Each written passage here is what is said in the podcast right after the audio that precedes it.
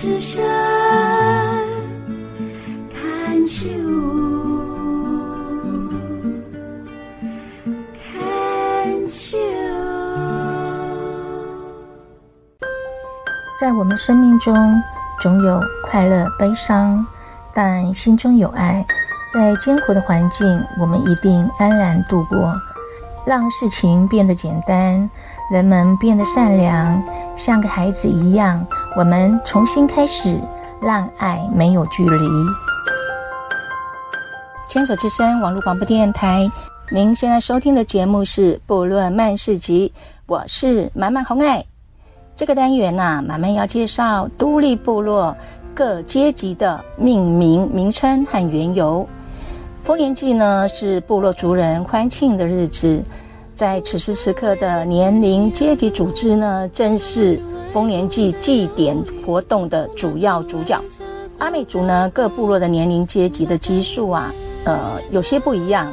那以都立部落的阶级，它是以平均每五年为一组。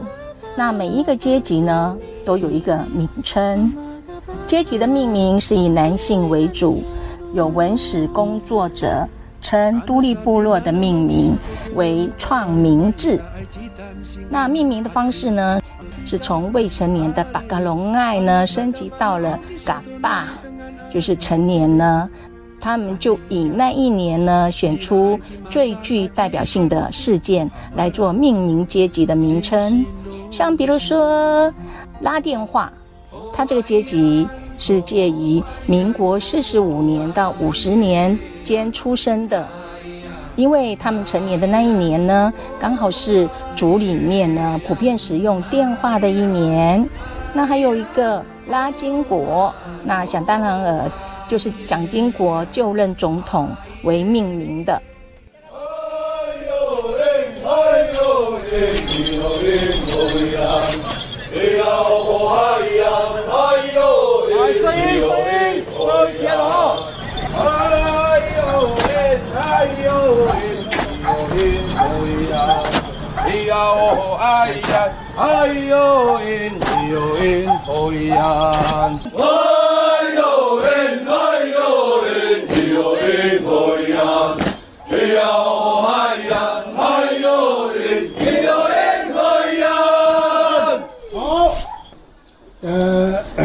年哈，就是交接仪式了。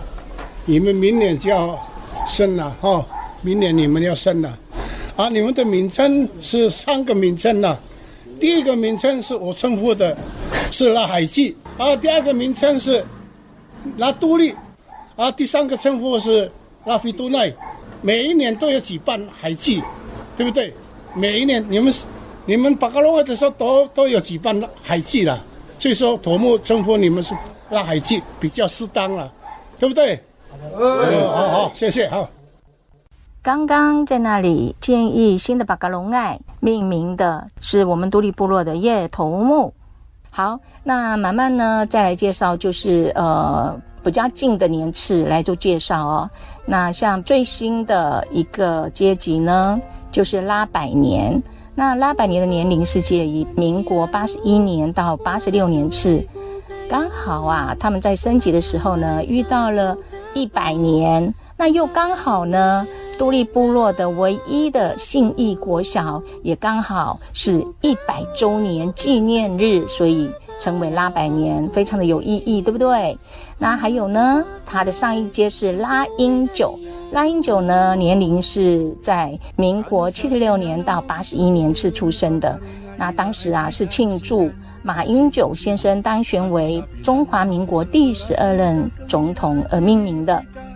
再来就是拉高铁，是在民国七十一年到七十五年出生。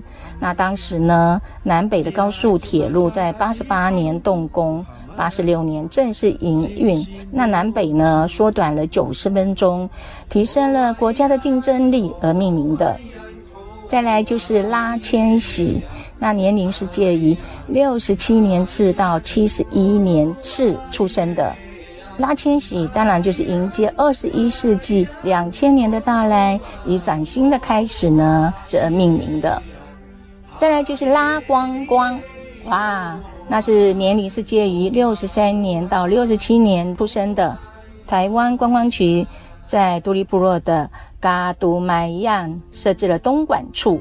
好，那在八十四年七月一号的时候改制，进而改善了呢我们独立部落的生活环境，然后提高了生活品质，还有增进了一些观光的收入而命名的。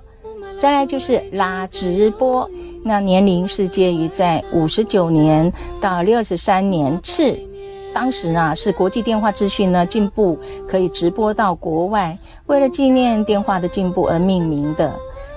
再来就是拉志强。啊，年龄是介于五十一年到五十五年次，还有呢，又包含了五十五年到五十九年次，那非常的特别哦。一般的呃阶级呢，大部分都是以五年为一个阶级，可是呢，为什么拉志强是几乎是两个阶级合并在一起的？就是当时，呃，部落里发生了一些纷争，然后停办了很久，再重新办，再把这些五零开头的人呢，全部都放在一起，所以呢，拉志强是最多人的，大概五十一年次到五十九年次为涵盖。当初啊，满满也觉得拉志强应该就是火车自强号通到台东吧，结果啊，并不是哦，拉志强啊，在成年的那一年。刚好是中华民国退出联合国的时候，总统蒋中正呼吁国人要庄敬自强，所以命名为拉自强。那讲了那么多，满满是属于哪一个年次的啊？哦，那大家不要猜，应该就是拉自强这个阶级的。在丰年祭呢，拉自强呢已经是所有的青壮年族最年老的那一族，因为呢。这个阶级的部分呢，是以五年轮为一次，所以呢，我们拉志强呢，就是升等为老人组的那一组了。大家听了都历部落的阶级命名，会不会觉得非常有趣呢？阿美族人呢，生性热情活泼，那部落的丰年祭，相信呢，也非常欢迎各位朋友来参加。但是在参加祭典的时候啊，也要尊重当地的文化跟制度哦。以下是拉志强执行长林仁志所要赋予的话。这个在我们来讲，个人来讲，这个是一个部落的丰年祭，这是一个祭典的仪式。在你们看来，他们不懂的，或许会有这种角度去看这件事情。但是我是建议他们。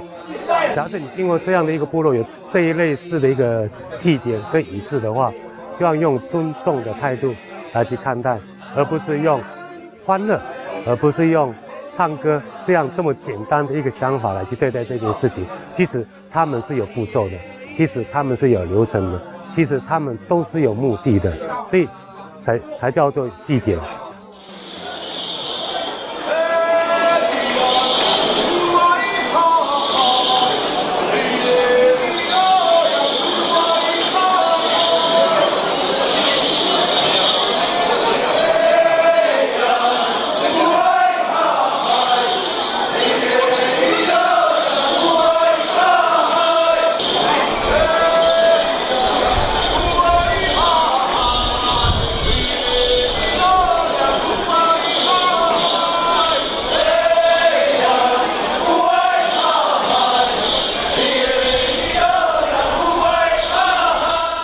随着时代环境的演变，各阶级的命名呢方式呢也会改变。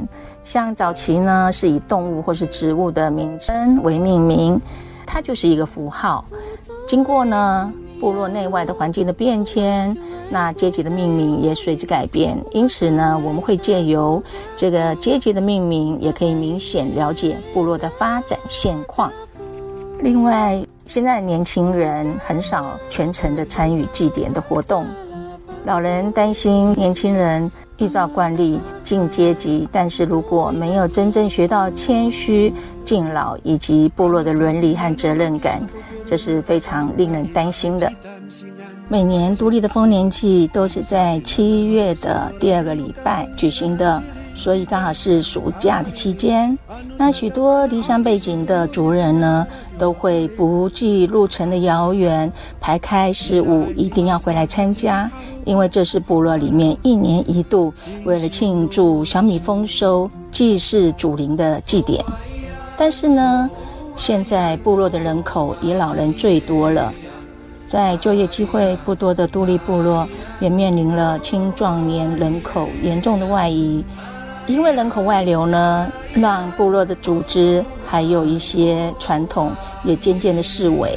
我想这个也是一个最重要的原因。有更多的青壮年在都市工作的时候呢，结婚生小孩，而长期住在都市中，像阿美族人口最多的桃园。高雄的枋寮、台北的汐止等等。另外呢，就是三十五岁以下的青壮年呢，因为不常在部落里生活，所以呢，大部分都不能说出流利的族语。部落的下一代对于自我祖先的认同也产生了模糊，或是甚至否定自己族群的定位。不过近年政府因为大力的推动证明活动，部落的族人。都愿意把孩子送回来参加丰年祭，这也是能让部落的文化持续下去的动力。每年的丰年祭，各个阶级一年比一年来得多，部落的向心力也会越来越扎实。慢慢衷心希望独立部落的每一年的丰年祭呢，所有的年龄阶级还有未成年的孩子们呢，都能回来全员参与。让我们独立部落的丰年祭呢，世世代代的流传。